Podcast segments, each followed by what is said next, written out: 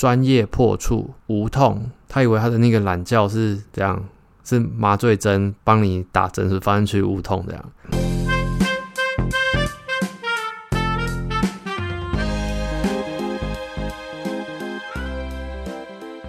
Hello，大家好，我是阿宝。今天呢，要来跟大家讨论的，主要是因为我在之前就是收到太多的女粉丝就是来信，主要呢就是大部分都是关于两个问题比较多。就是他们是快要成年了，可能十七岁，然后他们会想说，就是之后成年了，想要找按摩师来破处啊，或是可能说他们现在十八岁了，就是想要找按摩师来破处这样。关于这个问题的话，主要我是会走向就是给他两个层面，一个就是可能说他本身是有男友的话，就是可能说他跟男友只限于一般就是平常的用手就是外阴的触摸以外，就是并没有说像其他插入进入的动作。因为他就是可能第一次感到恐惧，所以他想说就是找情欲按摩师有没有办法说就是帮他破处这样。一般我是会建议他说，就是因为毕竟在交往还年轻的情况下，他们是可以就是慢慢的循序渐进，就是让。心里不再那么的害怕，试着放进去，然后破处这样。因为像我一般会给他们建议说，就是毕竟都还年轻，然后第一次这种东西就是给喜欢的人的话会比较有意义一点。就是我不会说，就是可能说要，就像有些人专门就是他就是有客人他都要，就是怎样来他就是可能用话术什么就叫你来。但是我基本上会偏向层面说，就是为你的角度去着想，因为毕竟你还年轻嘛，就是破处你应该不会想说事后回想起来就是。原来你以前破处是给一个陌生人花钱去破处，这样女性朋友可以就是可能试着给自己喜欢的人，或是再等一等，就是遇到有喜欢的人了之后，再跟他做第一次的性行为，就是那种感觉。当你之后再回忆起来的时候，会比较不一样，而不是说哦，我回想就是我花钱找人家帮我破处这样。因为他们一般的迷思可能想说按摩师比较专业，所以找去按摩师来破处的话不会痛。但是我必须跟各位讲，不会说。不可能不痛，毕竟是破处，多少会有点撕裂的那种痛感。顶多就是你前戏做的很足之后呢，就是让你的爽感去大于痛感。所以说，不要看到网络上说什么专业破处无痛那种，就是骗人的，那种真的是太胡太胡小了。他以为他的那个懒觉是这样，是麻醉针帮你打针是放进去无痛这样，那种就是太胡小。我是觉得说就是。建议各位就是，如果说想要破处的话，就可以再等等会比较好。然后一般我会帮忙破处的话，主要就是可能他已经二十几、二七、二八或者三十出头，这种就是他可能就是真的是没办法，或是心里的坎真的过不去，就是没办法去有找到伴侣可以愿意跟他一起发生这种关系，或者他心里的那个就是一定会很痛、很紧张，就是完全没办法跟男伴什么的都试过了。那种才会考虑，就是帮他们做这种破处的服务。再来的第二个问题，可能就是说，很多女生会觉得说，他们跟男友已经就是很相爱，就是个性上啊，什么理念都很合之类。可是就是唯独性方面，男友就是兴致缺缺。这种有分两种，就是一种的话，他们主要是男友跟他在一起交往的前期频率会很大，就是很长，可能每天或一天好几次。可到后来已经渐渐稳定，半年后、一年后。一个月可能不到五次，这是第一种。然后第二种可能就是男友本身对性方面就没有那么的热衷，就是从交往到现在稳定一两年了，依然都是一个月可能一两次而已，或者可能都没有。就这种女生，她们就心里就想说，是不是自己没有吸引力啊？然后可能或是觉得说自己是不是欲望太大，是不好的事，该不该克制之类。这个问题来说的话，正常来讲好了，女性。进入青春期到你差不多三四十、四十左右，你的欲望都还是在一个很顶尖、很很需要的状态。然后而男性的话，他反而是进入职场后就开始一路下坡。如果说像你没有再特别的去锻炼他，或是可能有做一些保养的话，这是一个就是彼此呈现反比。但是我刚刚说的情况是指。就是撇开这种，就是可能说年龄差，前面有讲过，就是可能年龄差距太大，就真的是没办法。因为目前我针对的这个问题是说，就是因为不少他们是男友，其实是跟他们本身是差不多年纪，就是差一两岁这种，其实是差不多年纪的。然后这时候就是女客人，他们就会就是粉丝啊，他会跟我就是可能会诉苦说，就是他们会觉得心里久了会想说自己是不是可能是不是心理有问题，就是自己是不是对性的需求太大了。但我觉得就是以正常这个年纪来讲的话，你一个月一两次真的是真的是太少了，或是可能一个礼拜一次。毕竟二十四岁、二十五岁这种年纪，那个需求的频率有点低，所以我是觉得说，就是可能如果说像你之前是长期同居，从频率高变到很低的话，可能你要换个方式，就是可能说像偶尔就是来点不一样的气氛，或者可能穿点情趣的衣物去挑逗男友。就是重新刺激那种感觉，然后针对第二种的话，就是女生们就会开始就是想说，哇，自己是不是对性就是可能说太热衷了，觉得自己是不正常了。我觉得这种想法其实是错的，因为毕竟性需求就跟我们像可能吃喝玩乐一样，就是你一定是会有需求，而不是说你去压抑它。像肚子饿，你会一直说一直去压抑它，过两三天你才吃饭嘛？其实这种性需求是人类身体的机制，是很正常，就是你。可以找到适合的方式去排解它，所以他们就会演变成说，后来就是可能一个问题，就是说，那该不该性爱分离？就是我很爱我男友，我确确实是不会出轨的，因为我知道我就是真的爱他，但是性方面我也会需要有一点慰藉，有满足。这个时候就他们就是会想要找到按摩师，在这时候找按摩师的话，其实大部分很多人就会有一个，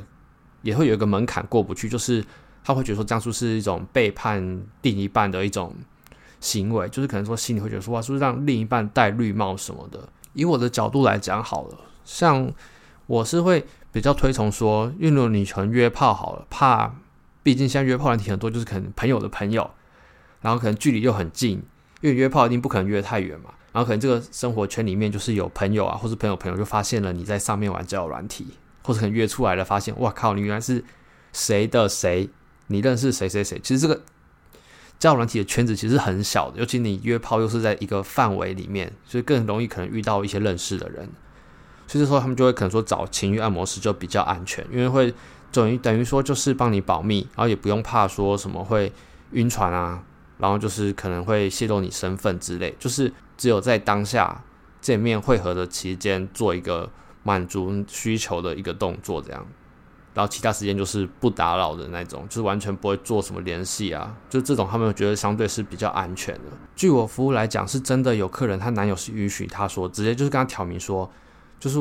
我喜欢你，但是我可能对性没有那么的，就是有憧憬，所以我允许你去外面找别人，就是那种开放式的关系这样。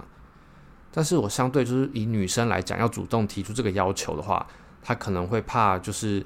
男友。会胡思乱想，或是可能男友就觉得说这女生是忠诚度不够啊。但我觉得女生并不是就是一生只能用一根屌，就是我跟你在一起到结婚了就只能只能用你一根，因为毕竟外面的世界还很大。就是觉得说性跟爱这种东西其实是可以分开，就像你每天都吃饭好了，吃久你会想吃面嘛，想吃水饺，想吃牛排，就是像这个道理。你每天跟你的伴侣一起做了，但久了你会想吃大餐，你会好奇。外面不同种类的一些，可能像餐点、餐厅呢，吃起来口感是怎样？就是人总是会有好奇的，所以我觉得说，就是当你有这个需求的话，其实不要说就是觉得自己是不是有问题，因为其实很多女生都是一样有这个，就是跟你同样的想法。因为其实蛮多人就他们会自己有时候想起来会在，他会跟我说，他就是可能晚上还会还会哭，就是会讲说是自己心里有问题，自己生病了之类。但我觉得就是。性方面，这种就是有需求就可以找一个管道排解掉。其实你不要说怎么染病，或是闹出了一些就是人命之类的，其实我觉得都是还好的。但当然也不是鼓励大家出轨，但是因为真的是蛮多女生受到一些道德的拘束，跟太在意外在别人的眼光，所以导致他们的性长期的去压抑，会容易胡思乱想。我是觉得说，就是你有这个需求就去排解掉，其实是很正常的。然后，其实像我在服务的比例好了，其实我之前有讲过，有一半左右，一半以上都是，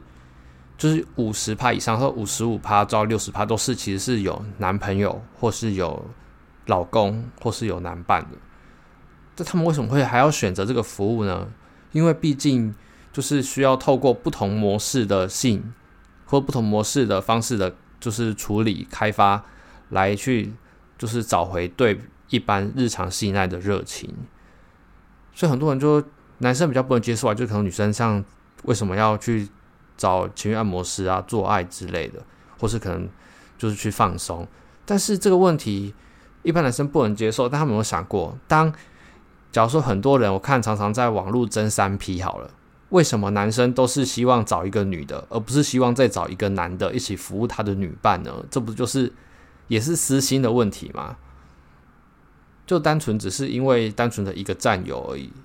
因为你看嘛，像以三 P 来讲，好，女生一定都希望是再找一个男的啊，男生的角度一定都希望再找一个女的啊，就是就是这样，就是站在各个角度各有各的立场，并没有一个对或错。就我就说，只要说你不心灵上的出轨，然后也不要说什么，刚刚在外面生了怀孕生了小孩，然后回来就是不承认，把他说是跟现目前男友的小孩这种。这种行为，我觉得基本上你安全就是去找到一个管道排解是没有什么不可以。然后还有就是可能像他们就算有伴侣，但有些就是还会选择就是像我们以前之前有提供就是长期的方案，就是可能说因为男友可能一个礼拜一次或两个礼拜只能一次嘛，然后我们那时候就有提供说就是那不如就是你包月就算一个价格，然后就是一个礼拜。给你一次，你可以一个月四次，或是你需求越大的话，你就是四次，你可以一个礼拜两次，然后隔周也是可以的，就是四次就是比较优惠的包月的方案，就是让一些就是他们知道自己定时会有需求，就除了老公以外，然后还要再加一些额外的需求才会满足的客人，其实这部分也是有蛮多人会做这种选择的，就大家不要想说情欲按摩只会来一次，有些就是已经长期有包月，可能半年、一年或一年多了。这其实其实都是有的，因为毕竟就是很安全，他不会说就是可能突然去在街上看到被老公看到被认识的人看到，基本上就是在房间以内就是有关联，房间出来基本上是形同陌生人，是一个很安全的一个服务。然后就因为女生实在是太多人问这个问题，所以我才会就我目前服务的经验，然后还有过去就是两两百多位的一些客人。他们的想法跟就是，其实大部分人都是有这个问题跟这个心理的，就是障碍要去跨过去，会比较困难一点。所以我才录这一集，就是希望可以帮助到就是我的听众粉丝，就是让他们可以去跨过心理的这个门槛。其实性爱是一件很享受的事情，就像你今天可能下班累了，你要犒赏自己，你就去吃一顿大餐。然后今天你可能跟你的伴侣做久了，你想要来点不一样的激情，然后你可能就去。外面找个，就是像按摩师啊，或是约个炮之类，这要扯到另外一个问题，就是说要不要先试车再交往的问题。因为其实蛮多的女性，就是他们会后悔说，就是没有先试车再交往。尤其像我客人里面，好了，经过聊天的很多 都是他，就是我先举一个例子，就有一个客人，他本来哦，他交过了三个男朋友。但是男朋友都是老二尺寸，可能是他说，他说他形容差不多是拇指大，因为他连续交了三任都是差不多这个大小，所以他以为他的就是脑袋中的想法就是，原来男生的勃起就是这么的大小就是这样而已，就是 就是这样而已。然后直到就是我帮他服务过之后，他才觉得说，哇，原来原来还有就是其他长度跟不同粗度的老二。就是这些，在他关系，他他就只有交过三个男朋友，然后都是先交往了才做，就才发生关系。然后所以他的印象中就觉得说，哇，而且连续三任嘛，虽然很多是台湾男生，就是尺寸就是这样子的，其实就也蛮后悔，就是没有说交往先试车。然后之前看新闻不是有看过比较夸张，就是说结婚完了，然后因为都是基督徒嘛，然后都是各就彼此都是第一次，然后后来结婚完之后。过完一夜就想分手了，就就女的就就上网求助说，哇，怎么办？就是发现男友下面完全不行这样，所以呢，我就是蛮鼓励客人说，就是以后如果你们有交往的话，我建议就是先试车会比较好。但是有些人会说，就是可能怕说会不会男生都一直用试车的名义，就只为了说就是约一夜情而已。当然这也是有的，但是这种就是只能要自己去分辨。那今天的节目就先到这边啦，我是阿宝，我们下次见，拜拜。